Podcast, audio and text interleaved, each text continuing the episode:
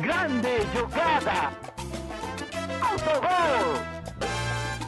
Olá, senhoras e senhores! Meu nome é Vitor Frescarelli, mas você pode me chamar de orelha. Esse aqui é o Autogol e ele não está sendo apresentado por mim hoje. Esse é o seu podcast sobre cultura e futebol e vai ser apresentado ou pelo Noia ou pelo Altarujo aí, eu não sei. Eu sei que eu estou livre disso, estou livre de Noia, estou livre de Altarujo, livre para viver, livre para sorrir, livre para cantar e é isso aí. Não, é sério, galera. Eu tô saindo do, do, podcast. Então, um abraço aí. Espero que vocês continuem curtindo. Tô saindo porque eu quero sair mesmo e não tem nada a ver com briga, não tem nada. Relaxa aí, eu tô de boa. É simplesmente porque eu cansei, cansei de fazer podcast. É, é isso, é isso. Tá bom então, tô livre. Então agora fiquem aí com uma palestra aí do Altarujo, né? Sei, sei que vocês estavam com saudade. Aquele abraço pra vocês. Sucesso aí pro Autogol, é nóis muito triste com a notícia dessa. Eu fico muito triste com a notícia dessa, filho da puta! Então é isso, né? Vocês ouviram, né? O Orelha não faz mais parte do autogol. A gente tá muito triste com isso. E. Eu não consigo segurar o um sorriso, não é? E é isso, cara. É, sabe, sabe que a gente tá feliz, cara? Porque agora a gente não precisa falar do Palmeiras do programa! A gente pode falar de futebol internacional, pode falar de. Cara, o Orelha, eu não vi, eu não vi um jogo pra, que, que fosse a mais de 50 metros da, da, da, da Turiaçu, tá ligado? Então não dá, não dá, cara, não dá. Então, fe, felizmente, agora a gente pode falar de Champions, pode falar de.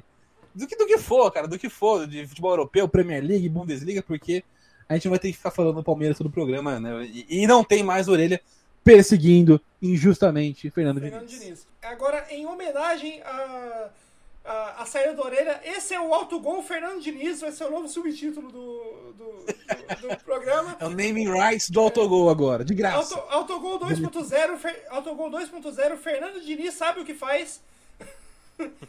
e fique aí com o novo. Autogol!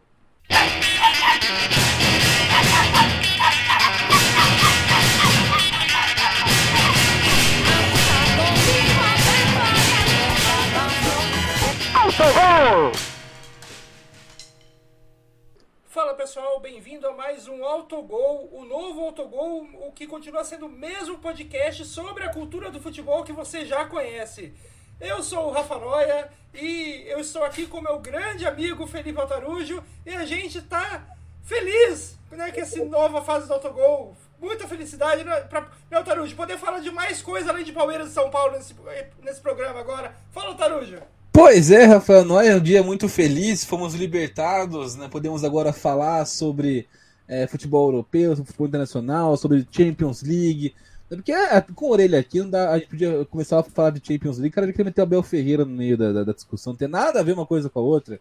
Né? Então, felizmente, agora podemos falar de Champions League. Fala, não temos mais esse hater abominável do Fernando Diniz no nosso, entre nós, então isso já muda bastante coisa um podcast mais feliz, mais leve, né? Fazer o quê? É isso aí, um podcast que continua gostando de futebol, continua gostando de cultura. E, aliás, uma coisa e continua não gostando da orelha. E continua não gostando da orelha. É, assim, na verdade, a, a, gente continua. É brincadeira. É, é brincadeira. A gente continua amizade com a orelha, mas a gente continua não gostando das opiniões dele sobre futebol. Principalmente sobre o Fernando Verdade. Diniz. Verdade. É isso aí. E já que a gente está numa nova fase do autogol, que acho que é legal estrear com o tipo de tópico que a gente não podia falar quando o Orelha estava aqui, né? Não porque ele não deixava, mas porque ele sempre puxava a discussão de volta pro Brasil, porque ele não conseguia falar de nada que não fosse Palmeiras. É, é, é meio que a verdade. Verdade. Né? Então, Eu, então tô, tô, sentindo que vem Champions por aí, Rafael Noia? Sim, vem Champions. Hoje foi dia de Champions, né? Hoje a gente está gravando aqui na terça-feira, dia 15 de março.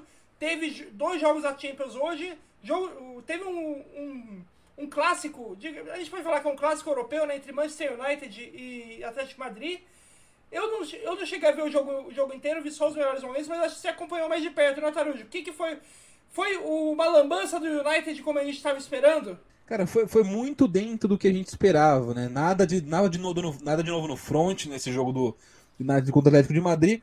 O United eh, não jogou mal hoje o Manchester United, vai falar, vai ser bem, bem justo com o time do, do, do, do United.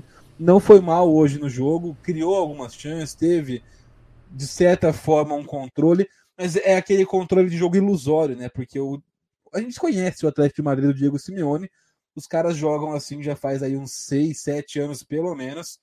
Né? E é um time que joga para buscar uma bola, principalmente nesses mata-matas de Champions, oitavas, quartas, eles seguram um empate em casa, quando vai jogar fora de casa. É aquela bola de contra-ataque, e essa bola de contra-ataque pintou. O United teve mais posse de bola, é, finalizou mais vezes, mas é bom ressaltar também, não é que não teve uma grande chance de perigo, né? o United não levou, é, não chegou a ameaçar muito o, o gol do Atlético de Madrid. É, e, porque é um time que a gente já tem acompanhado nos últimos jogos, é bastante deficiente. O que mais uma vez prova é o que a gente sempre fala aqui: que você ter bons jogadores, ter um elenco de estrelas, não quer dizer nada. O United trouxe apenas Cristiano Ronaldo, Sancho, né, na o Varane na temporada. E assim, é um time que sem, não tem conjunto. Né, não, não, é nem que o, o, eles sejam jogadores ruins, ou o técnico seja ruim, às, às vezes é questão de treinador, mas eu acho que nem, não é no caso. O United, o Hagen não, não tem muito o que fazer além do que tem lá, porque é um elenco com peças muito boas, mas que não conversam entre si. Né? Tipo, você não, as características do Pogba e do Fred não encaixam. Do Santos, do Ronaldo não encaixam. Né? Do Varane e do Maguire, o Lindelof não encaixam. É um time inteiro desencaixado. Lembra muito o que o São Paulo faz aqui no Brasil. Né? Fazia antes do Fernando Diniz e fez depois do Fernando Diniz, de montar elencos que não, não, não conversam, as peças não, não têm encaixe entre elas. Dá para dizer até que o United e São Paulo são dois gigantes dos seus continentes, dos seus países, que estão sofrendo com o mesmo problema crônico já há bastante tempo e estão cada vez mais deixando de ser competitivos. A gente tem uma chance real do United de voltar a ficar fora de uma Champions League nessa temporada. Não vai ganhar essa, caiu fora para o Atlético de Madrid hoje. Né, e pela Premier League, é óbvio que o Arsenal, cara, o Arsenal é o Arsenal, dá pra você postar muita coisa no Arsenal. Mas hoje o Arsenal tá na frente do Manchester United e jogando melhor do que o Manchester United. É, a situação do Arsenal tá tão, é tão estranha que o, o Arteta começou a temporada sendo considerado como um dos piores treinadores da não só dos grandes clubes da Inglaterra, mas como um dos piores treinadores da Inglaterra no geral.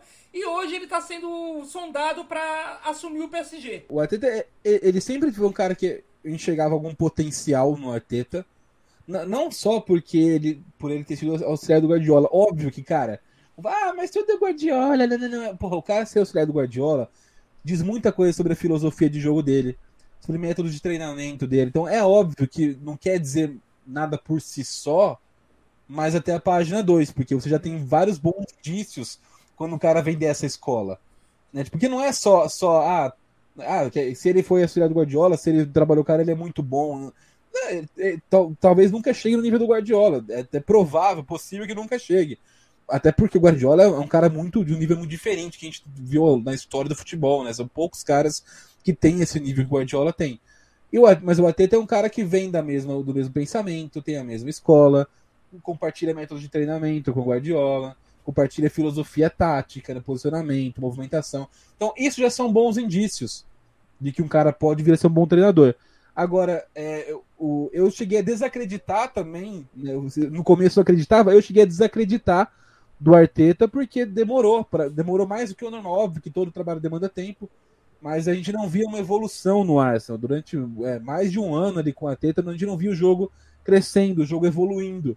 E hoje a gente vê um jogo do Arsenal mais maduro ainda com limitações, mas a gente já começa a ver que são limitações muito mais individuais e técnicas do que coletivos agora. Então agora parece que o Arsenal está chegando no limite do que esse elenco pode dar hoje.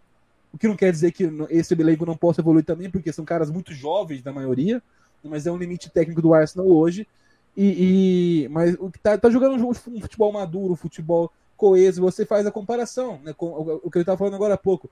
Compara com o Manchester United, com um elenco com um monte de estrelas, com um monte de jogadores experientes, um, muito mais investimento, né, e, e você vê que a diferença do jogo né, do, do, dos dois. Você assiste o jogo do Manchester United, é um catadão. É isso que é.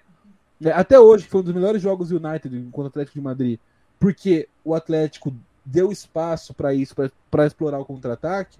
Né, até no jogo, no jogo de hoje, que foi bom, é, não é tão bom assim. O United tem mais jogadores, mas o Arsenal tem mais time. E isso faz a diferença, né? Você ser um time muito mais importante hoje do que você ser um, um, um catadão de bom jogador, que não é All-Stars. É, e como você falou do Atlético Madrid, é, esse clássico esse clássico aí do que a gente teve nas oitavas da Champions hoje, né? É, é, um clássico que em outros anos poderia ter, poderia ter sido facilmente a final da Champions League. Mas esse ano em específico, dificilmente a, a gente, qualquer pessoa acreditaria que, que o Manchester United e Atlético poderia ser a final dessa Champions específica, porque não só o Manchester está tá com o time assim bem abaixo, né, do das capacidades do que ele pode mostrar, né, dos jogadores que tem, pelo menos em, no papel ali do nome, né, do, em, dos jogadores que tem e tal. Mas o próximo é o Atlético Madrid, né? Atlético Madrid que foi que é o atual campeão espanhol, mas que tem esse ano tem tido muita dificuldade, tem jogado muito abaixo daquilo que a gente sabe que o, o, que o time do Simeone pode jogar. E é algo estranho, porque se tem uma coisa que sempre foi uma marca do desse Atlético Madrid do Simeone em todos esses anos que ele tá lá, é a, a instabilidade do jogo, né? Tipo, o, o Atlético Madrid não, tem, não tinha muitas. Não tinha. Nunca teve fases como o Barcelona do Guardiola ou aquele Real Madrid galáctico do trio. Do, do trio do, do, do Ronaldo, Bale e o Azar, na, e o, e o Azar no, no auge ali, né? Nunca teve tão, tão altos assim, mas também o, o Atlético de Madrid, mesmo nas piores, na, piores momentos, sempre era um time que estava disputando título. Disputando, é, disputando final de Champions League, disputando semifinal de Champions League, chegando em terceiro, quarto no, no espanhol. Então, tipo, é, Hoje o Atlético de Madrid ainda tá disputando, mas não tá com aquele futebol que você olha, tipo, cara, esse, esse, esse time. Esse time pode confiar que no mínimo chega numa semi de Champions ali só pela raça, só pela, só pela habilidade do conjunto e não dos jogadores específicos, né? Sim, você falou interessante, Noé, porque o Atlético de Madrid para mim tem um, ele entra num fenômeno que a gente fala muito, né, no, no, no quando a gente dá opiniões e tal, e você concorda comigo, eu concordo com você quando a gente fala isso em relação a dar trabalho para um treinador. Ele tem que ficar bastante tempo, desenvolver um trabalho com um longo prazo.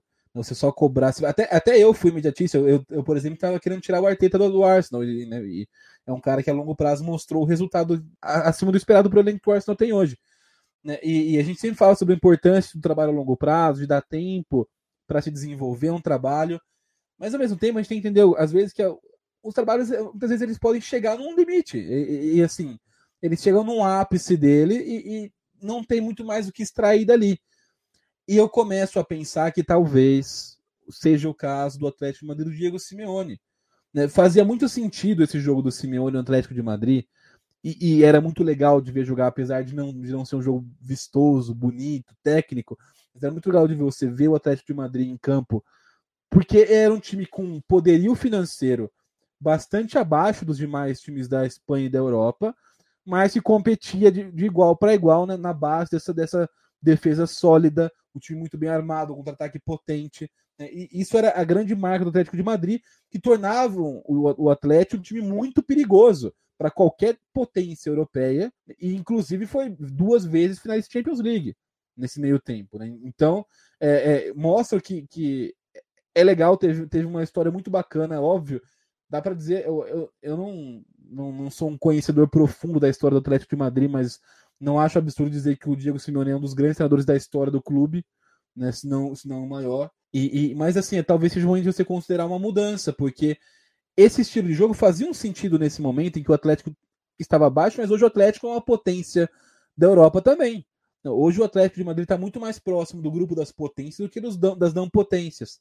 Então, se você tira ali o Real Madrid e o Barcelona, se você tira o PSG, o Manchester City, se você tira o Liverpool, o Atlético, até, até o United tem, tem, tem dinheiro, assim, mas o, o Atlético não deve muito para ninguém em, em, termos financeiros, em termos de estrutura, em termos de elenco.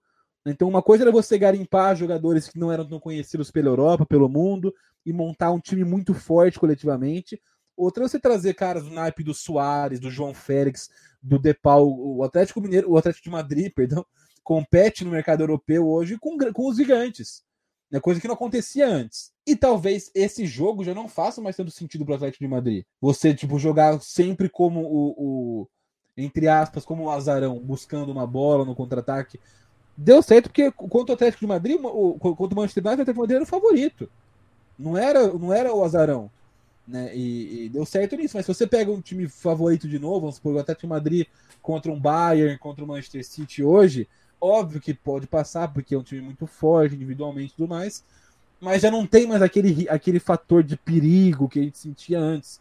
Né, que o Atlético Madrid poderia eliminar qualquer um na base da retranca bem montada e do contra-ataque bem armado. Né, hoje em dia a gente já não vê mais é, é, esse. Não, não, parece que não casa, mas é um, é um, time que tem um puto elenco. Então é, você espera que faça algo mais daqui para frente. Aliás, uma coisa que eu já comentava, já desde a metade do ano passado, quando, que, quando o Atlético de Madrid começou a ter, tipo, sei lá, sei lá né, três, quatro peças de, de muito de muita qualidade por posição, principalmente em, em posições de ataque, né? Porque o Atlético de Madrid sempre teve muita qualidade em posições de meio campo defensivo e de defesa, mas de ataque, quando o Simeone chegou lá, eram meio raros essas peças de qualidade. E hoje o Atlético de Madrid tem muitas. O Atlético de Madrid tem tem o Luiz Soares, o Griezmann lá, o Thomas Lemar, João Félix, ótimo atacante português, Correia também ali pela de campo. Tipo, tem, você tem o Atlético de Madrid tem muitas armas de ataque. E eu acho que é arma demais pro estilo do Simeone. O Simeone não sabe o que fazer com tanta arma. Eu, e é uma, é uma, impressão, é uma impressão que eu tenho desde quando, o, que eu tenho do técnico do Simeone e do Pochettino. Para mim, eles são dois sérios que funcionam muito bem é, em times que não te dão muito, muitas opções. Como, como era o Atlético Madrid antes, como era o, aquele Tottenham do Pochettino. Quando o PSG é, trouxe o Pochettino e, e trouxe, Neymar, trouxe Messi pro time, trouxe o, o Sérgio Ramos, eu, fi, eu fiquei tipo, eu acho que não, não vai dar liga. Eu não vejo o Pochettino montando um ataque com Mbappé, Messi e Neymar e dando liga, porque não é o estilo de jogo dele. O Pochettino fazia horrores no Tottenham porque ele tinha o Harry Kane, ele tinha o Song e só.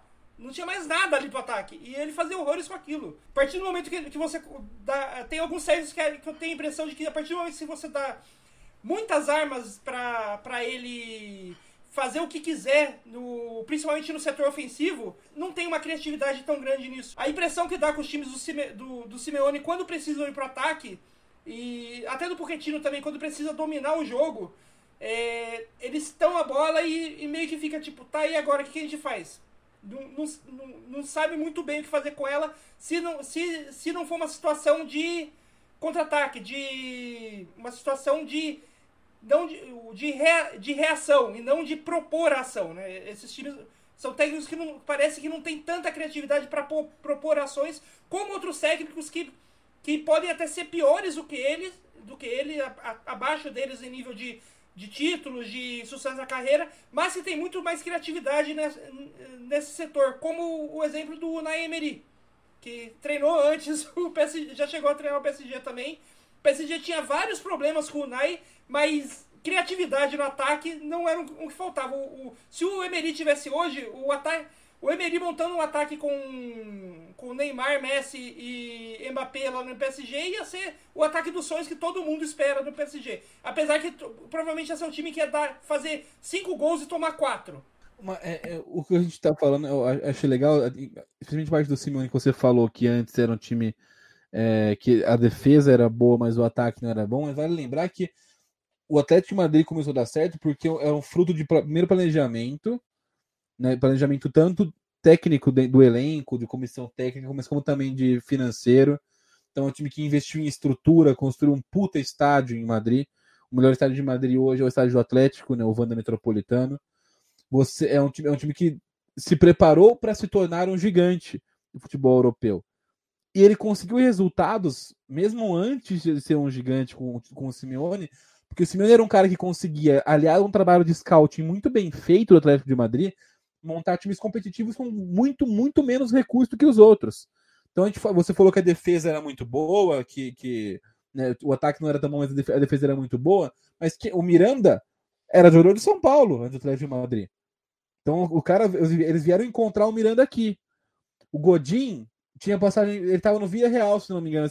O perfil de contratação do Atlético de Madrid era outro porque era um time que, intermediário da Liga Espanhola e, e que não, não competia, né? Tava no nível, pensando em Champions League, no nível de Benfica, de Ajax, né? de times que não são pequenos, não são é, horríveis, né? não são pobretões, mas não conseguem competir com a elite. Hoje o Atlético Madrid faz parte da elite. muito conta desse trabalho muito bem feito da, da diretoria nos bastidores do Atlético. Mas eu começo a ver que esse salto pode ter ficado um pouco demais para o Simeone. Precisa ter uma maneira diferente de jogar agora. Pelo, pelo menos saber, saber propor um, um, ataque diferente, um, um ataque, ou, ou, ou, mais do que isso, fazer algo parecido com o que o Abel Ferreira faz no Palmeiras, que você conseguir explorar mais situações de contra-ataque, inclusive contra times que não contra-atacam você. Porque tá um pouco, dá para dizer, manjado já a estratégia do Atlético de Madrid. Você sabe como eles vão jogar, sabe que vão jogar por uma bola. Ainda assim, é um time, por ser um time muito bom individualmente hoje, você tem o Llorente, o Depol, você tem o Soares, o Griezmann de volta, o, o, você tem um, um puta timaço no Atlético de Madrid.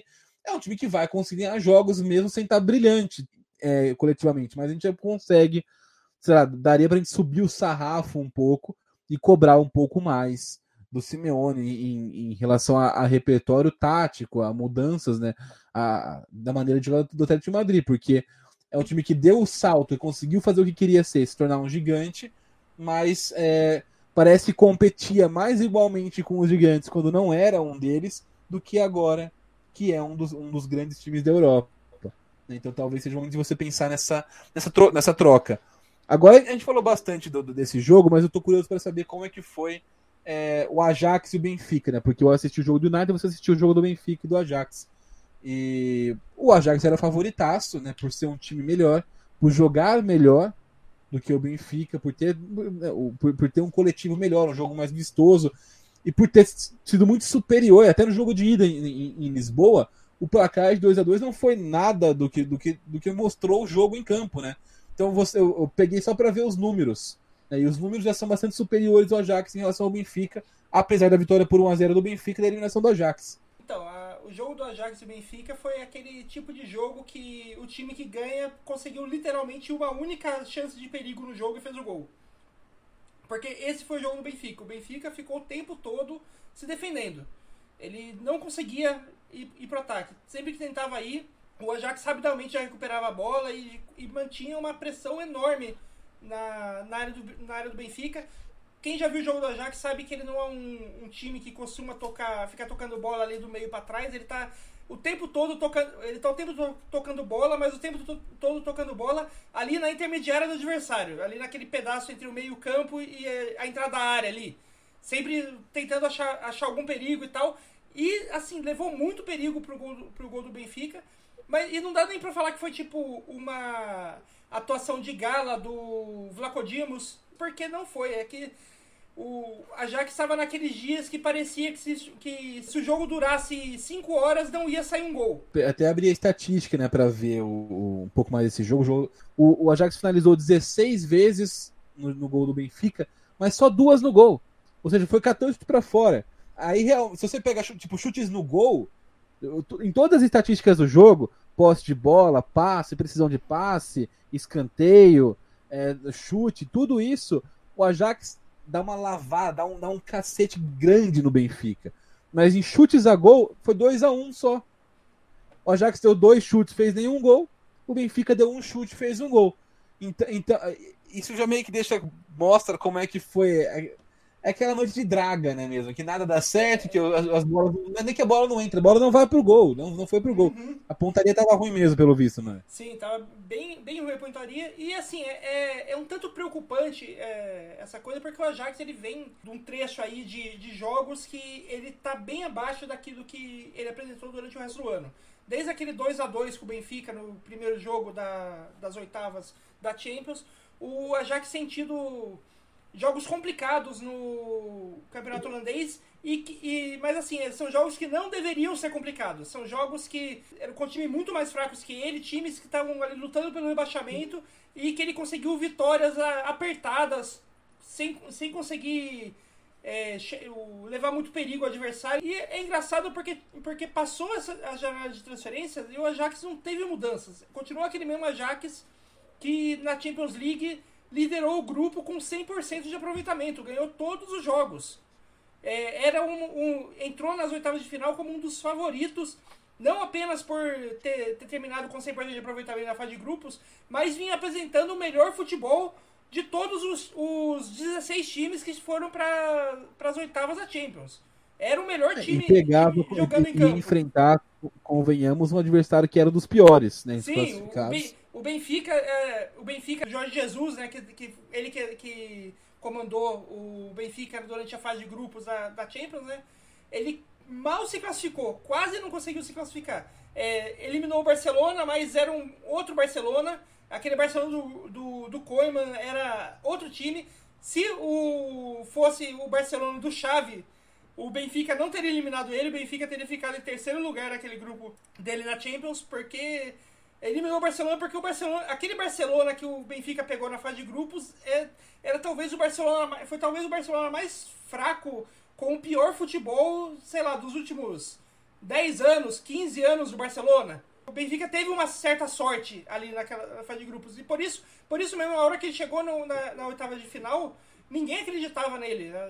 O Ajax era muito favorito. Deu, deu seria uma... de novo. Se, jogasse, se tivesse mais um jogo, seria de novo. Se fossem três jogos, se tivesse como era antigamente no Mata-Mata do Brasil, se fosse três jogos, ainda seria favorito o Ajax, menos perdendo esse jogo, porque é um time melhor individualmente e melhor coletivamente, né? Mas tá, tá numa fase ruim, como você destacou mesmo. E eu quero fazer uma pergunta para você, lançar uma reflexão, Mike, que eu tava pensando enquanto você falava aqui. Mas eu prestei atenção no que você falou também, tá? Tava pensando e, e prestando atenção ao mesmo tempo, tá? Fique claro.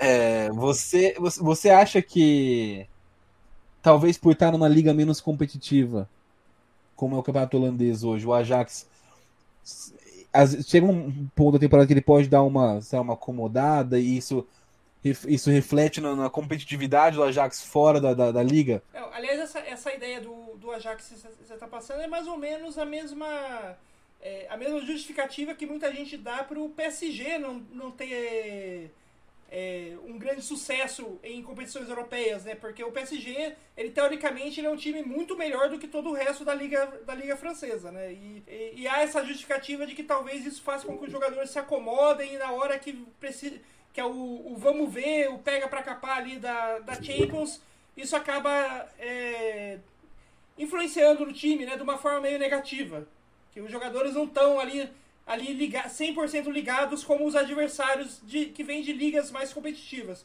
E, Você assim, acredita nisso? Não. É, principalmente quando a gente está falando do jogo contra o Benfica, que também é, é a mesma história do Ajax. É um time que, tá, que é muito, muito mais forte do que o restante da sua liga. Eu, eu acrescento até, dá, dá pra falar até do Bayern. O Bayern é um cara que um time que sempre é competitivo numa liga que não tem tanta competitividade já faz uns, uns 8, uns 8 9 anos. Sim. Né, que, que a, liga, a Bundesliga não é competitiva e o Bayern compete, compete e ganha Champions, né, amassa Champions como como ninguém, né? Então Sim, a, e, eu e, acho uma justificativa meio furada essa, é, né? Mesmo quando, meio mesmo tentar você, tapar o sol. E mesmo quando você pega a Premier League lá, que é a tal da, tipo, ah, é a liga mais competitiva. Liga mais competitiva para quem? Para ficar disputando o segundo, o terceiro lugar? O Manchester City sempre ganha, sei lá, 90% dos jogos e leva o título. Você tem times com, tipo, pontuações históricas que não consegue chegar nem perto do título. O, o Arsenal mesmo, o Arsenal esse ano está disputando o, a vaga na Champions. Se fizer um bom trabalho, o Arsenal vai conseguir terminar a liga ali em quarto, talvez com muita sorte terceiro. A quantidade de pontos que o Arsenal tem hoje, se a gente estivesse falando da Premier League do começo dos anos 2000, o Arsenal estava disputando o título. Porque é o tipo de. É, é a média de pontuação do, do da, dos times que disputam título. Que, que historicamente disputavam título na Premier League. O problema é que o Manchester City o, é um time, virou um time tão bom que hoje, se você, você conseguir tiver, chegar a ter. O, o Liverpool daquele ano que foi segundo colocado, não o ano passado, ano retrasado, ele terminou com quanto? 99 pontos a Liga não foi campeão? O Liverpool fez 99 quando foi campeão. Quando foi campeão. É... Não foi, mas foi, é. foi, foi, próximo. Que foi em 19 e 20. Em 18 e 19, o City foi, foi aquele que todos, os dois foram ganhando todos os jogos até o final. O City fez 98 pontos e o Liverpool 97. Mas basicamente é, é muito isso que você falou. É, é mas é, é, que nesse caso, acho que. Vamos, vamos, vamos, discutir, vamos discutir. Mas assim, porque no, no caso da Inglaterra, o Manchester City é um muito, muito, muito à parte, muito fora da curva. O que os caras fazem é impressionante. O Liverpool teve que fazer 99 pontos para tirar uma Champions, uma, uma Premier League do, do City. 99 pontos. Em 2019 2020, é, é, que, que foi a que o Liverpool ganhou, foram 32 vitórias em 38 jogos, 3 empates e 3 derrotas. Só assim para ganhar uma, uma para tirar a Premier League do, do, do, do Manchester City. No ano anterior, 2018-19, o Liverpool fez uma campanha fodida também. Foram, foi, foi só uma derrota em 38 jogos. Foram 30 vitórias, 7 empates, uma derrota, 97 pontos para o Liverpool. E não conseguiu ganhar a Premier League. Então, eu acho que talvez seja um caso mais à parte do Manchester City ser uma, uma verdadeira máquina. O Guardiola chegou no Manchester City é, na primeira temporada dele, ele ficou em terceiro. Foi a pior da história da, da, da carreira do Guardiola numa liga, até então, pior colocação dele de segundo, segundo lugar. Ele ficou em terceiro do Manchester City. Dali para dali pra frente, não tem mais competição. É, só, só teve porque o Liverpool igualou ali em 18, 19, perdeu por um ponto, porque é um, o City era absurdo. E aí em, em 19, 20 foi um ano ruim do City, que foi o ano que o time que foi campeão. Mas ainda assim, o City foi vice-campeão com 15 pontos à frente do terceiro colocado. Então você tem um, um, ano ruim do Manchester City, eles ficaram em segundos, não foram campeões. O Liverpool ficou muito ponto na frente, mas eles, eles ficaram com 15 pontos de vantagem ainda sobre o segundo colocado. Ou seja, se não fosse o Liverpool fazer uma temporada espetacular, talvez tivesse sido campeão no ano mais fraco da, da, dessa trajetória Guardiola do Manchester City. Então é um time que é muito fora da curva. Se você observa o campeonato, né, o, da, dali do, do, depois, o Liverpool igualou, o Liverpool está um patamar parecido com o do Manchester City. A gente tem hoje, para mim, três times no futebol euro, europeu, consequentemente mundial, que são os, né, os, os top 3, e para mim, com bastante vantagem em relação aos demais, que são o Bayern, o Liverpool e o Manchester City. Né? E aí, tirando esses dois, dali para baixo realmente é, é, bastante equilibrado a Premier League. Você vê né, o, que, que não, não é fácil para pro, pro, os outros times do Big Six, né, os quatro restantes, né, fazerem campanhas consistentes ano a ano, mesmo com bons times, bons treinadores. Né, o Chelsea está tá emplacando uma segunda temporada boa em sequência, mas sofreu durante um bom tempo também, ainda assim não está nem perto de competir com o City, perde pontos para os times menores, entre aspas, da liga. Então são, é uma liga que realmente é mais competitiva, mas ela tem dois dessas, dessas grandes potências do mundo. Então não tem. Então, se você olha em, pensando em título, realmente, zero competitividade, como qualquer outra liga da Europa. Né? Porque você tem ali dois times, mas se você tivesse, sei lá, se, se o, você jogasse qualquer time da Série A italiana, por exemplo, na Premier League, eles não conseguiriam ganhar. Se você tirasse o Liverpool e o City. Se você tira o Liverpool e o City bota, sei lá, a Inter, a Inter de Milão e o Milan, que são os dois é, líderes italianos hoje, eles não conseguiriam ganhar a, a Premier League. Né? Não, não, não, competiriam com o Chelsea, mesmo com o Arsenal se encontrando com o United Capenga, porque você tem ali uns times muito, muito brabo. Até na Itália, você tirando, tirando a Atalanta, de vez em quando você tem um time ali que parece a Sassuolo, é, às vezes é Sassuolo, às vezes é o Lazio, às vezes é o Napoli, mas normalmente não, não tem tanta competitividade assim. É, e assim, já que a gente está falando de, de competitividade, é, vamos voltar pro, vamos voltar pro Brasil então, porque o Brasil é um lugar que a gente tem muita competitividade, só que o problema é do é, é que a competitividade por baixo, né? É, e, e, e, assim, já, come, já, já, já, deixo, já deixo aqui minha opinião de que não tem mais tanta competitividade assim. A gente tem Palmeiras e Flamengo nos últimos anos, Atlético Mineiro agora. Uhum. É, o, que, quem bate de frente. É que aqui, a, a, aqui não tem competitividade. Se você pega, inclusive nos últimos anos do Brasileirão, nesses últimos anos a gente teve monopólio de Flamengo e Palmeiras, de 2018 para cá, mais ou menos. Mas antes dali, sempre foi um monopólio. Foi o monopólio do Cruzeiro, foi o monopólio do São Paulo, foi o Corinthians, foi o Fluminense. Sempre alguém, tipo, a gente não tem competitividade, a gente tem rotatividade aqui. Então são, são coisas diferentes. É rotatividade porque a gente tem times muito amadores, clubes muito amadores, que não conseguem manter trabalhos de uma temporada para outra. Então isso muda. Mas você parar com o Campeonato Brasileiro competitivo mesmo, qual foi o último que você lembra? Faz, faz tempo que eu não vejo um desses. É, assim, competitividade entre aspas, porque aqui no Brasil a gente não tem nenhum clube que termina a, a liga com, sei lá, nove, com 99 pontos, 90 e tantos pontos, 90 pontos que seja, né? É, tipo, a gente não tem um clube nesse, nenhum clube que chega nesse nível aí de, de que a gente vê do, do Manchester City, do Liverpool na, na Inglaterra. Mas é menos porque. Mas no caso do Brasil, aqui do Brasil, acho que é menos porque há uma enorme diferença de, elen de elencos. É menos pela diferença dos elencos em si, porque sim, há uma enorme diferença de elenco. Se você pegar o elenco do Flamengo e da o elenco da Chapecoense, era para o Flamengo ser um time que termina o campeonato com os beirando os 90 pontos. Se você pegar o Flamengo, o elenco, o jogador por jogador, no Flamengo com da, dos outros, da maioria dos outros times brasileiros. É, o problema é que a gente Mas tem, aí não a gente é. tem um, um, aquilo que você falou, de muito amadorismo. Não só, na, não só na, na é, é, entre quem comanda os clubes, mas muitas vezes até no trato do, com o técnico, né? Na hora de escolher técnico, na hora de deixar o técnico trabalhar, né? Então a gente não, acaba Mas- dificilmente tendo essas grandes potências que a gente vê na Europa. Eu, eu, vou, eu vou acrescentar o que você está falando, né? Porque é, tem um negócio que eu viro, vivo falando também, que é em relação à diferença técnica, financeira, de investimento, de estrutura dos times grandes no Brasil e de como os times, por pura incom- incompetência, não conseguem fazer isso valer contra os adversários. Então, se você pega num jogo de Champions, por exemplo, vamos pensar na, vou falar o Barcelona, mas pensando na época boa do Barcelona, o Barcelona jogando bem, na Barcelona que a gente viu nos últimos anos, está se reconstruindo agora, claro, mas não, não esse Barcelona de agora, o Barça do auge.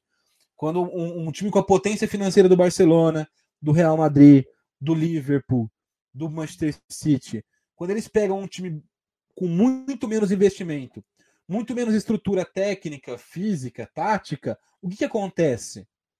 5 a 0 6 a 0 7 a 0 A gente viu, cansou de ver o Barça fazer 8, 9, o Real meter 8. Eu não tô falando de só de Copa do Rei, só de é, FA Cup, eu tô falando de Premier League, tô falando de La Liga, tô falando de Champions League.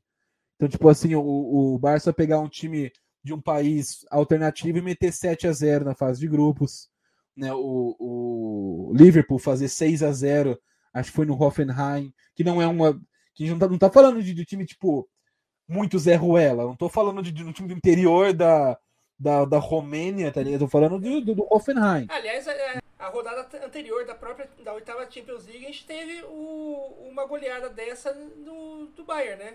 Sim, O Bayern e o Red Bull Salzburgo foi, acabou acho, sete, sete, foi acho que 1 a 1 ou 2 a 1 o primeiro jogo e depois no jogo de volta foi o Bayern meteu 7 a 1 para mostrar que, que que era o time grande que ele é, né? Sim, é. E, e, e, e é aí que tá, porque a gente vê aqui, quando, vai, quando um time do, do, do, do calibre dos, dos grandes brasileiros vai pegar algum time menor, com menos investimento de fora, não consegue refletir essa diferença em campo. E aí eu não tô falando do placar, óbvio que se você pega esses. Por que, por que, que o Bayern, o, o Real, o Barcelona fazem tanto 5x0, 6x0, 7x0? Porque eles jogam todos os jogos contra times piores do que eles para fazer 5x0, 6x0, 7x0. Agora, quando você pega. o- o- é, e se você pega, sei lá, um jogo que o Real Madrid, na, o Real Madrid do, do auge dos últimos anos, perdeu para um time pequeno, né, um, um- um ano que o Barcelona perdeu para um time pequeno, seja na, na Liga Espanhola, seja na Copa do Rei, seja na, na Champions, onde for, é porque o time, o Real, o Barcelona pressionou o jogo inteiro numa bola, num contra-ataque, o time foi lá, fez 1 a 0 Isso acontece. Isso faz parte do futebol. Né? Às vezes tem dia que você vai massacrar o time pra caramba, igual o Ajax massacrou o Benfica hoje, mas a bola não vai entrar, vai estar tudo pra fora, se os caras não estão inspirados, mas assim, o jogo tá lá, o coletivo tá, tá criando chance, tá, tá martelando, só não tá fazendo os gols. Isso, isso, isso faz parte do jogo de futebol, é inclusive uma das coisas que torna o futebol super legal de assistir, porque tem esse fator surpresa. Você nunca vai ver, né, é, quase nunca, é muito raro mesmo, tipo, é quase nunca mesmo você vai ver o time que não é melhor não jogar melhor do que o outro.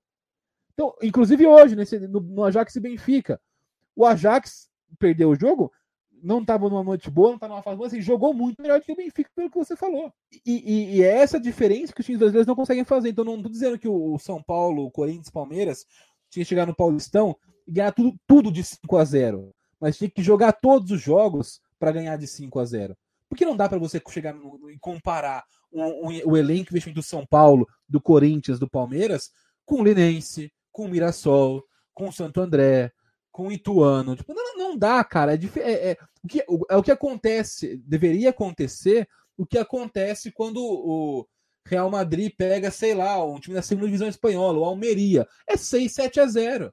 Ou pelo menos um jogo com volume para ser isso aí. E a gente não vê, cara, a gente vê os times não conseguindo jogar contra uma Ponte Preta, contra um Mirassol, contra, times que. E assim, não tô falando em tom de menosprezo aos times pequenos, aos times do interior. É mais em, em, em relação a, tipo, questão estrutural, pô, física, investimento.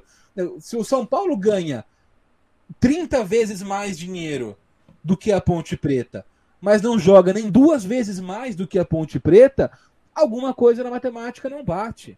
Aí faz o quê? Uma semana, nem isso, o Santos foi enfrentar o Fluminense do Piauí, que é um time que é, entra naquele mesmo esquema de, sei lá, folha, toda folha salarial inteira do time é o preço do salário, sei lá, do Ricardo Goulart, alguma coisa assim. E conseguiu a classificação nos pênaltis. Foi um 1 um a 1 um suado no, no tempo normal, classificação nos pênaltis. Então, tipo, a gente teve, acho que foi em 2018, vou procurar aqui, vou abrir aqui, um jogo em que o Wigan, então na terceira divisão da Inglaterra, eliminou o Manchester City da FA Cup, com gol do Will Grigg, Will Grigg's on fire da, da Eurocopa, né, norte-irlandês.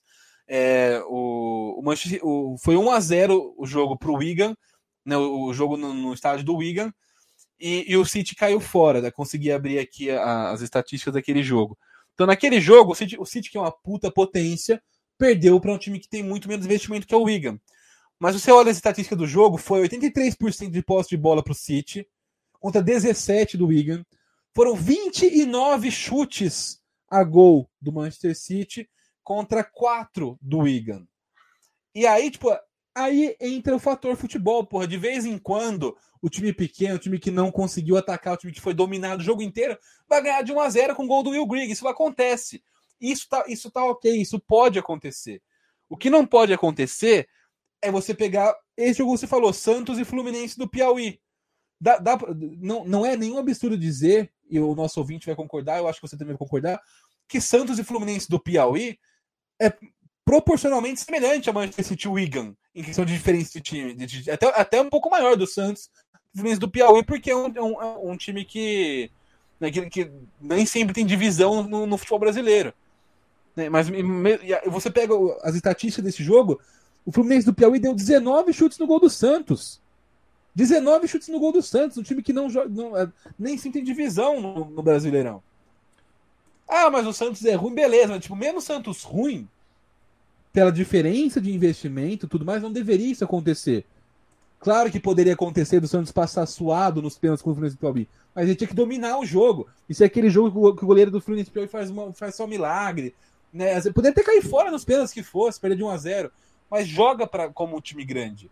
Se porta como um time grande, com, com investimento de 30 vezes o, o, do outro time, que é a realidade. É preocupante porque, assim, se, eu, se o Santos continuar jogando desse, de, desse jeito, é, eu tenho, assim, grandes chances de. Eu colocaria o Santos como um dos meus preferidos para cair no, no Brasileirão desse ano. Porque a, o jogo dele contra o Palmeiras foi, assim é, o time se defendia bem, tinha uma boa composição, é, uma composição defensiva, defensiva geral, não só tipo jo bons jogadores fazendo o trabalho, mas o, o time todo se portava bem na, na, na parte defensiva. Só que a hora que pegava a bola, é, não era nem que o Palmeiras estava pressionando. Os jogadores do Santos não conseguiam acertar dois, três passes sem perder a bola. É, era, era, um, era um era um absurdo de, de ver um, um time Sim. como o Santos, um time com a tradição do Santos, com a. É, que é, que é o, isso, o time que é considerado um dos maiores da, do Brasil. E que é tem, referência de futebol, refer, futebol historicamente. Referência de futebol, né? futebol, referência de futebol ofensivo historicamente, né? E não consegui mas, mas acertar mim, dois, três passes no, no, no ataque. Pra, pra mim, são várias coisas, né? É a gente sempre fala, os times se planejam muito mal. O Santos começou a temporada com o Carilli, cara. Tipo, pô, já, já, já achei um erro trazer o Carilli no passado, porque não tinha nada a ver com os trabalhos anteriores que iam sendo feitos no Santos. Né, mas é, é, não tô nem falando por Diniz, por nada, porque é um, tipo assim, é um time não tem nada a ver com o Santos, com a história do, do jogo do Santos. E não cair e tipo assim, ganhar, ganhar uns joguinhos no final, meio que deu uma enganada na galera do Santos, na, na torcida, na diretoria. e, e, e você vê como que a gente é pautado por resultado. Porque se o Santos jogasse a mesma bola que jogou, que é uma bola fraca com o Carilli, mas caísse ou quase caísse, ia mandar o cara embora. Mas terminou no meio tabela seguro, então fica.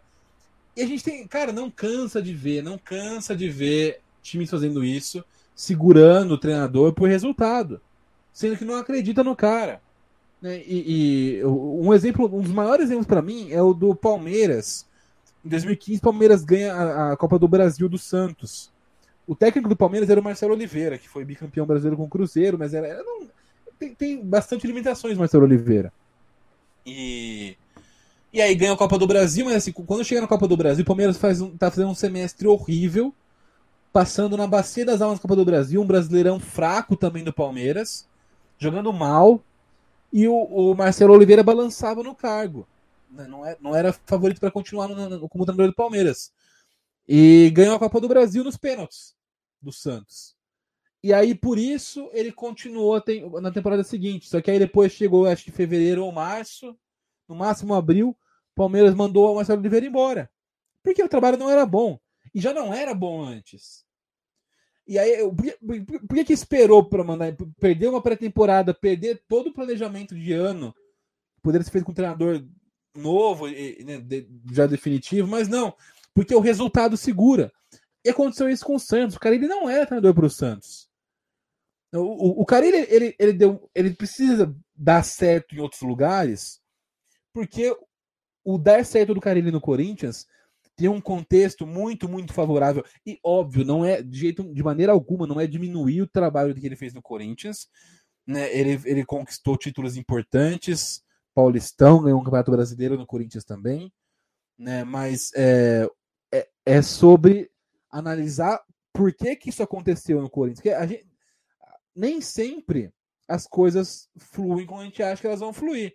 Então nem sempre o treinador que é muito bom vai fazer um trabalho muito bom.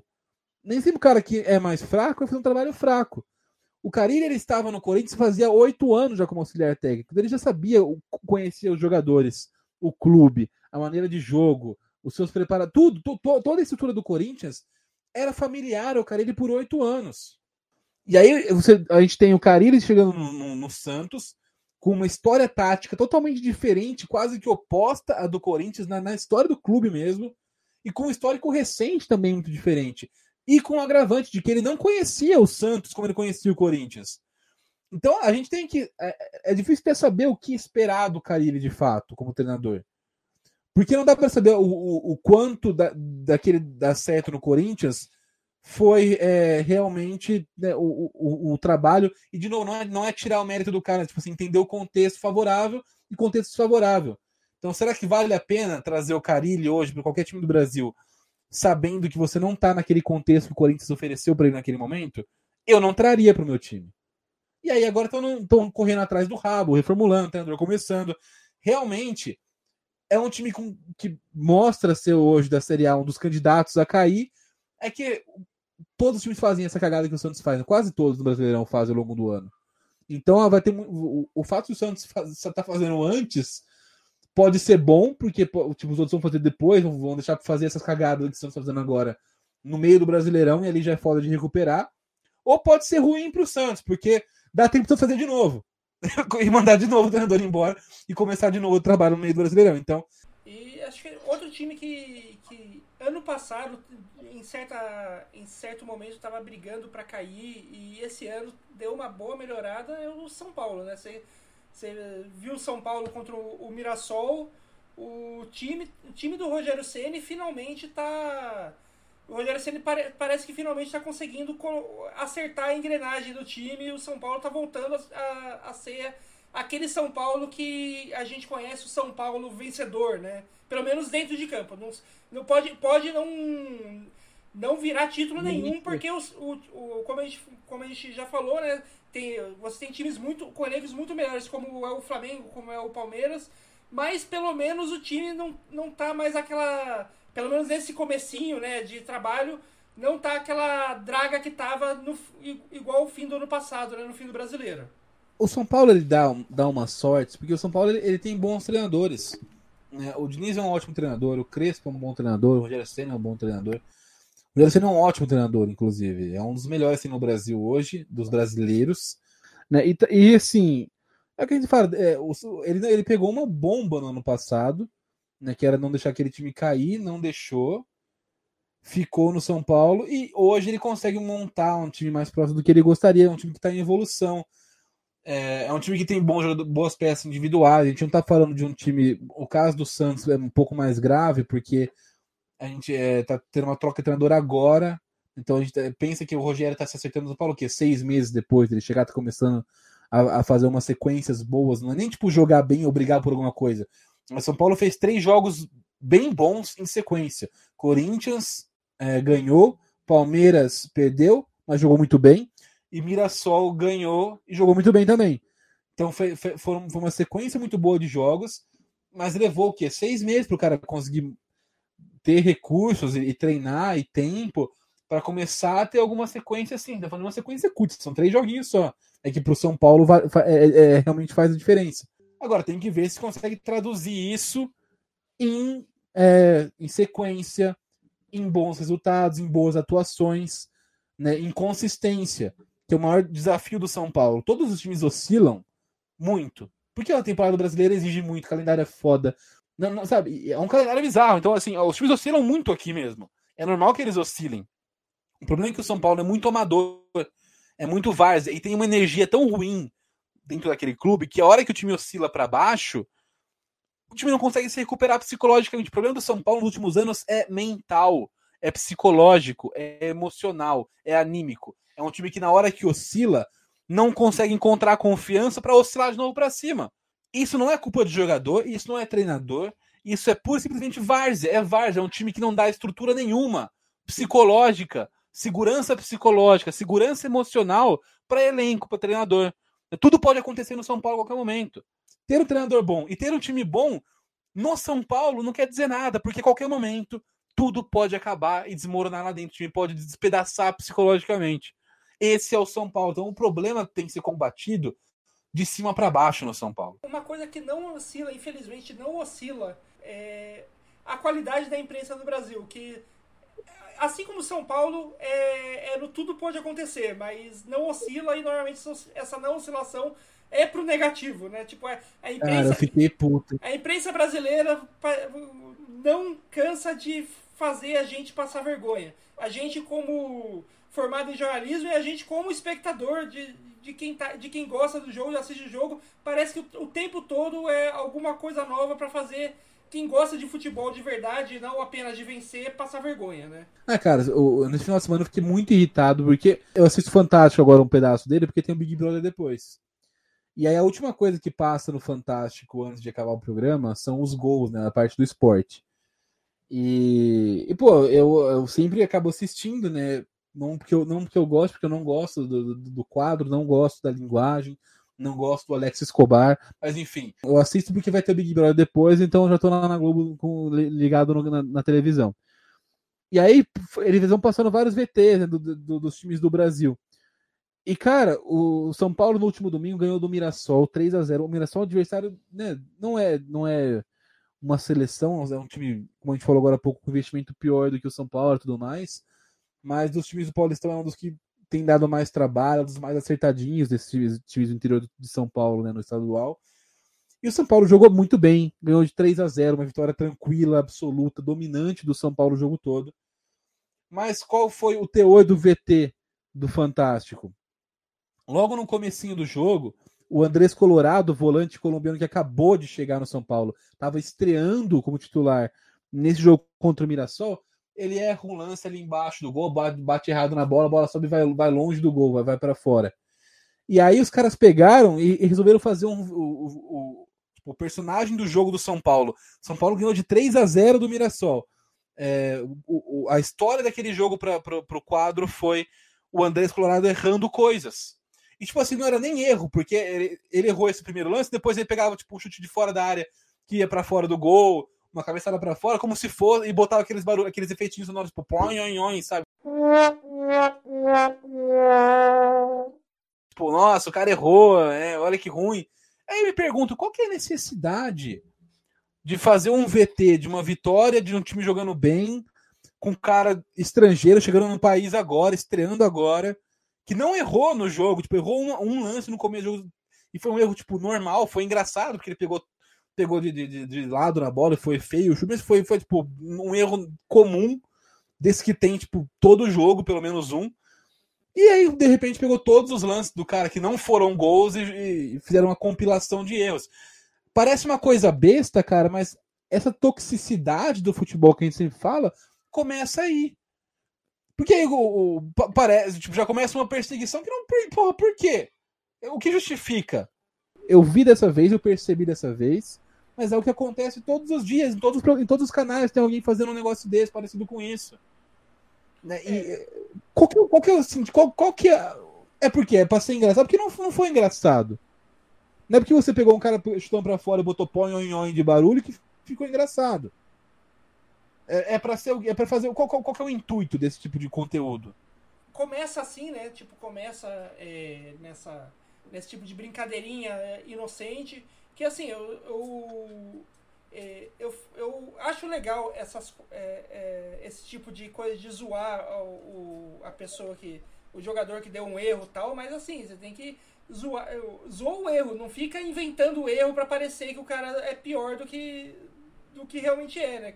Que foi o que o, que o essa coisa Fantástico fez. Tipo, eu, eu, eu, adoro do canal do TNT lá no, nos Estados Unidos que eles têm o, o quadro que é o Check Chafu, que é o, o Shaquille O'Neal é, comentando sobre o, os erros e as piores jogadas da NBA. Da, é muito bom, NBA. cara. Muito é bom. muito bom esse quadro, eu adoro. É um, uma das coisas que eu mais assisto no YouTube. E, tipo, não, tem não vejo problema nenhum de, de, de ter um quadro parecido com isso no Fantástico. Mas aí você pega.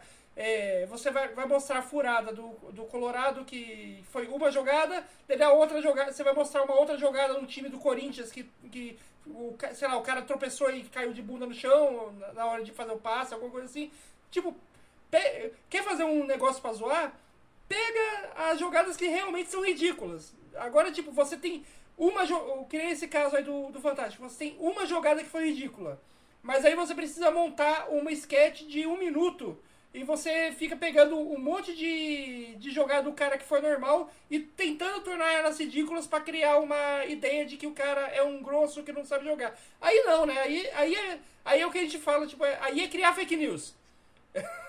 você tá, é distorcer, né? Você tá distorcendo totalmente o negócio. E daí o que começa nessa distorção pode chegar em níveis de distorção, pode acabar chegando em níveis de distorção muito mais violentos e muito mais é, assim, fora da caixa, como é aquela aquele comentário do Morsa. Foi isso aqui que o Morsa falou. Nata, por favor, eu não estou dizendo que ele é um mau treinador, não falei não, isso em sim, mas momento. Eu tô, eu tô falando eu tô assim falando ele mim... como ser humano é uma desgraça. Ah, daí eu é já um, não é sei um idiota. com ele. Ele é um idiota, ele é um boçal. Sabe, ele, ele não tem educação, ele é arrogante, ele é prepotente, como ser humano. Eu não estou falando como técnico de futebol, que ele sabe fazer, evidentemente que sabe fazer, com um time bom, um time ruim. Parece que o esquema dele de defesa, de retranca, será sempre o mesmo. Dá pra perceber, o cara tava mordido com o Abel Ferreira por algum, por algum motivo, ele tava querendo falar mal do Abel Ferreira, como dá pra ver no final do áudio que ele fala, tipo, ah, porque o retranqueiro tem ganhado com esse retranqueiro, com essa retranca e tal. Ele tá mordido com o Abel Ferreira por motivo X, sei lá qual é o motivo que ele tá mordido, mas é aquela coisa de, do comentarista que é corvo, que é, que é o corvo não, o comentarista que é urubu, é, tipo, como que você vai falar mal do técnico que ganhou a Recopa, é, tá, é líder é líder com a melhor campanha do Paulistão, é, tem ganho, é, bicampeão da Libertadores. O Abel Ferreira não tá dando espaço para ninguém falar mal dele. Ele tá tendo, fazendo um bom trabalho já há muito tempo. E aí o cara apelou, né? Tipo, não tinha, não, não dava o que para falar mal do trabalho, apelou e começou a puxar essas absurdos de ah, o cara é uma pessoa horrível, ele pessoalmente não presta. Tipo, sem por, por cara, nada, assim, de graça. É, isso, assim, é, é, uma das coisas mais. Assim, eu vejo muita coisa horrível, muita coisa lamentável no, na, na, imprensa esportiva brasileira. A gente vê vários casos que eu, inclusive esse que eu falei, tem, tem um monte de problemas, de, de, coisas que são causadas pela imprensa esportiva do Brasil. São problemas que são estruturais, culturais do brasileiro, e são alimentados por décadas pela imprensa esportiva. Mas, cara, eu- um negócio desse, cara, é um nível muito, muito baixo. Eu não me lembro de ver um negócio, um negócio tão absurdo quanto esse. O cara atacar a pessoa sem, sem, sem motivo algum. Tipo, do nada. Tipo assim, ele, parece que ele começou a falar. Tá ligado aquele episódio que o Michael Scott fala que ele começa a falar as, as frases e não sabe como elas vão terminar? Foi, parece que foi tipo isso. Ele começou a falar o negócio, aí ele viu que não dava pra criticar o, o Abel Ferreira, porque o cara faz um trabalho fudido de bom no Palmeiras, e do nada, tipo, virou a chave pra, e, como pessoa, não sei o que. Porra, que isso, cara? Que isso? Ah, ah, Perdeu-se o limite das coisas, velho. É, é, é- é muito loucura, cara. Não, não achei que eu fosse viver pra ver isso. E, tipo, a gente tá nem falando, tipo assim, ah, porra, que Paulo Morte tá fazendo análise tática, porque, porra, beleza, nunca foi a praia dele. O, o programa dele tem uma linguagem diferente, porque o programa, quando uma equipe de debate esportivo tem na, na- na- no seu, entre seus debatentes o Paulo Morsa, tipo assim, é uma escolha que eu não gosto, mas é uma escolha válida por. Ah, porque vai, vai privilegiar comentários polêmicos e não sei, mas assim, você partir de uma agressão pessoal dessa, cara, eu acho que perdeu muito a mão. Foi um negócio, sabe, ba- foi baixo, foi baixo.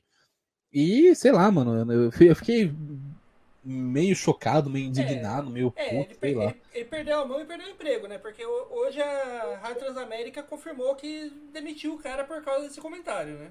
Porra, pelo menos algum, algum senso de normalidade, né? É, tipo, é, é o mínimo que a gente espera, né? Quando, um, quando um cara vem falar, falar isso num programa de rádio, né? Esse tipo de coisa. Aliás, já que a gente tá falando de coisa.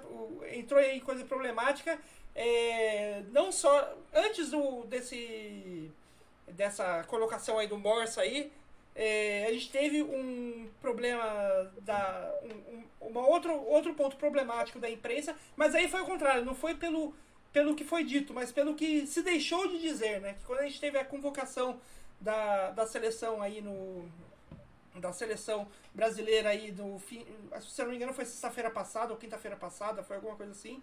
É, o Gabriel Martinelli do Arsenal é, foi convocado. Faz parte dessa última convocação. Assim, é, merecido, o cara, é, o cara tá jogando muita bola, tá, é um dos destaques do Arsenal esse ano, mas tem um problema, tinha um, gran- um certo problema aí nessa convocação que é boa, que assim, eu- com exceção do Lúcio de Castro e a agência Spotlight, eu não vi mais ninguém da imprensa falando, pelo menos não em grandes portais e sites e essas coisas, que é o caso do Juninho Paulista, que é o coordenador da seleção brasileira.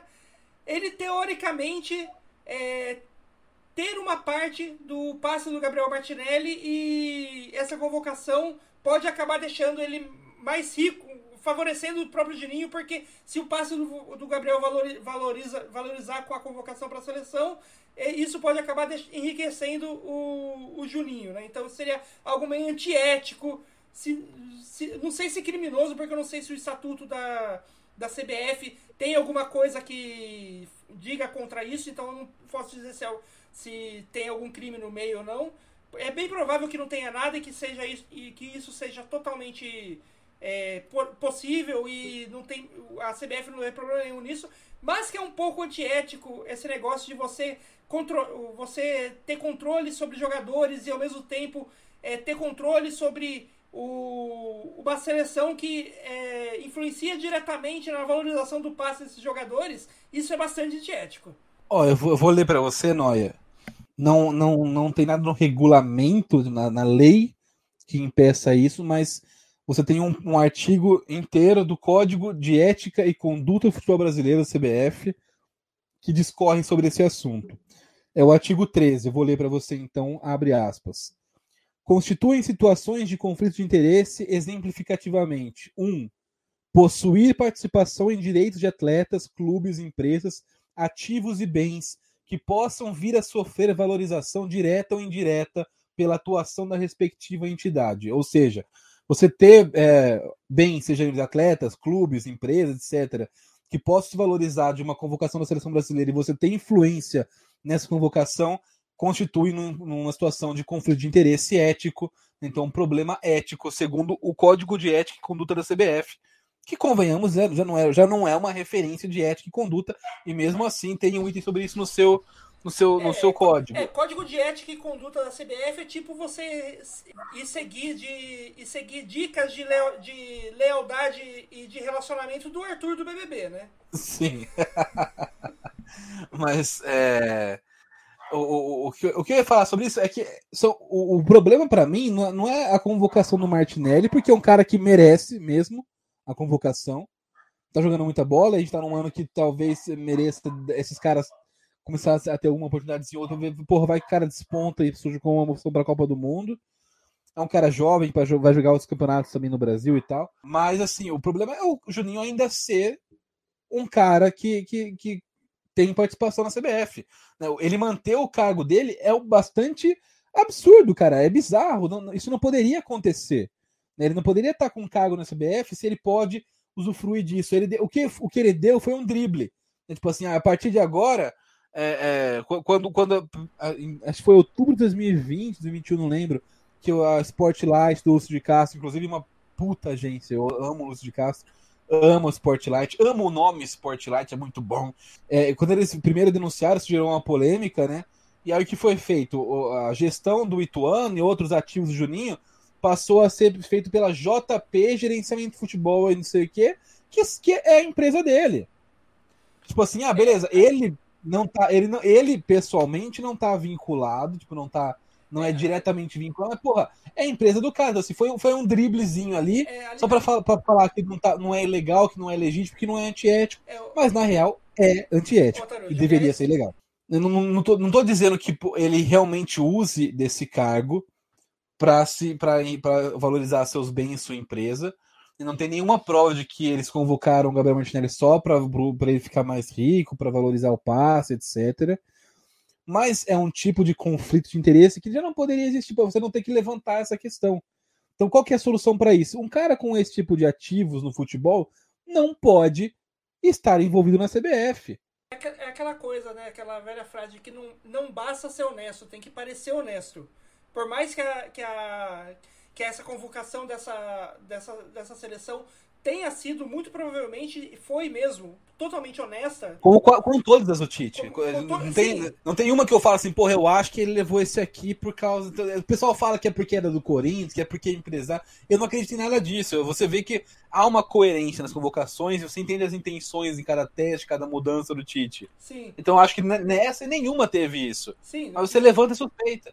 Eu não, também não acredito que teve qualquer problema nessa convocação. Mas o fato do Juninho ainda ser o coordenador, ele ainda é, poder, poder é, ganhar lucros com o aumento do passe do Martinelli, é, é aquela coisa de não parece honesto mesmo que tenha sido, né? Então é, é algo que, pre- que pre- deveria ser mais discutido, né? E que meio que passou a rodo, né? Tipo, a imprensa brasileira como um todo, em vez de discutir isso, continuou naquele mesmo papinho de ah, mas por que não, por que não levou tal jogador? Por que não levou tal jogador? Por que não levou tal jogador? Aquele mesmo papo de sempre que já deu nos nervos, que não adianta, não, não tem mais o que, do que fazer. É ficar requentando é, as mesmas coisas de sempre, né? Sim, e, e vale lembrar que ele não apenas ocupa é, um, um cargo de coordenador da CBF, como ele está cada vez mais forte politi- politicamente dentro da CBF. A gente está no momento da CBF hoje em que é, tem meio que um- um- uma lacuna, né, um vácuo de poder ainda, porque o, o, né, o- o- presidente foi afastado. Aí você tem, tipo, é, o Reginaldo Rodrigues como interino, o Gustavo Feijó é um cara que quer assumir, é quer articular uma chapa de oposição. Então ele começa a se aproximar do Juninho. Então o Juninho é um cara que está atuando, te- tá, tá tendo um papel central na política da CBF nesse momento. Né? Fora, nos bastidores, em, em eleição de presidente e tudo mais, fora de convocação de campo. É um cara que está cada vez mais influente dentro da, da- dentro da Confederação Brasileira de Futebol. Então, é, não apenas ele tem ainda um cargo lá, foi mantido no cargo, dando esse driblinho mequetrefe no, no, no, no regulamento, como também é um cara que está com poder aumentando lá dentro, né?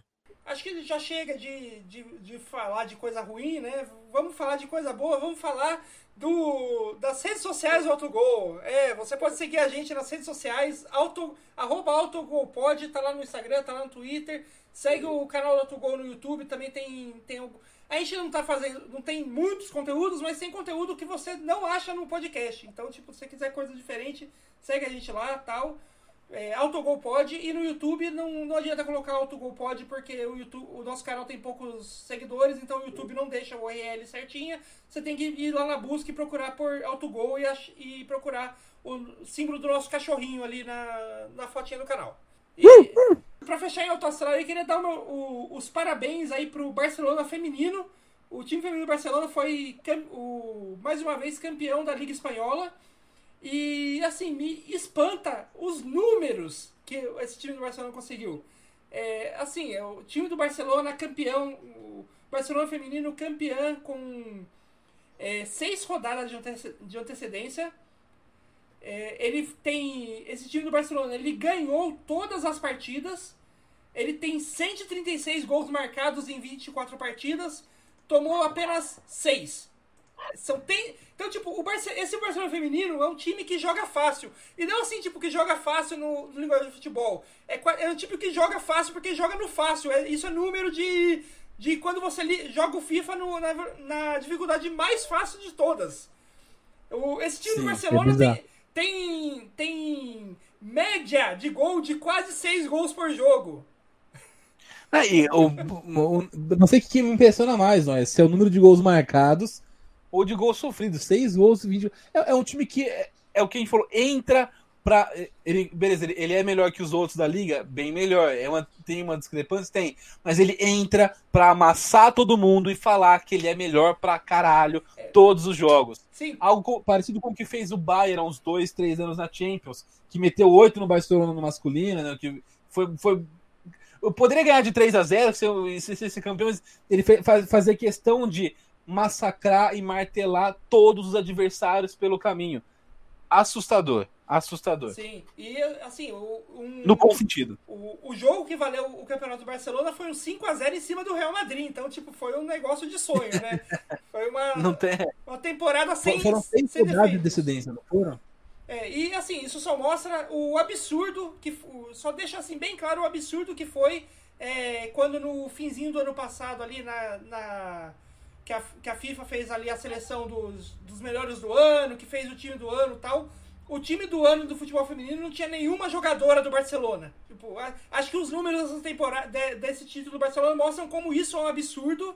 É, mas uma coisa que dá pra dizer, e aí fica um elogio à FIFA, né? Porque ela consegue tratar com igualdade masculino e feminino a ponto de fazer seleções bosta nas duas modalidades. Porque, porra, os caras conseguem fazer, né, de- fazer um negócio bizarro todo ano, então conseguiram manter o mesmo nível do masculino no feminino, então tá legal. Mais uma vez a FIFA tá de parabéns. Parabéns, FIFA. É isso aí. E com esse parabéns à FIFA que a gente finaliza o autogol da semana. Fiquem com Deus, um abraço, um beijo a todos e até a próxima.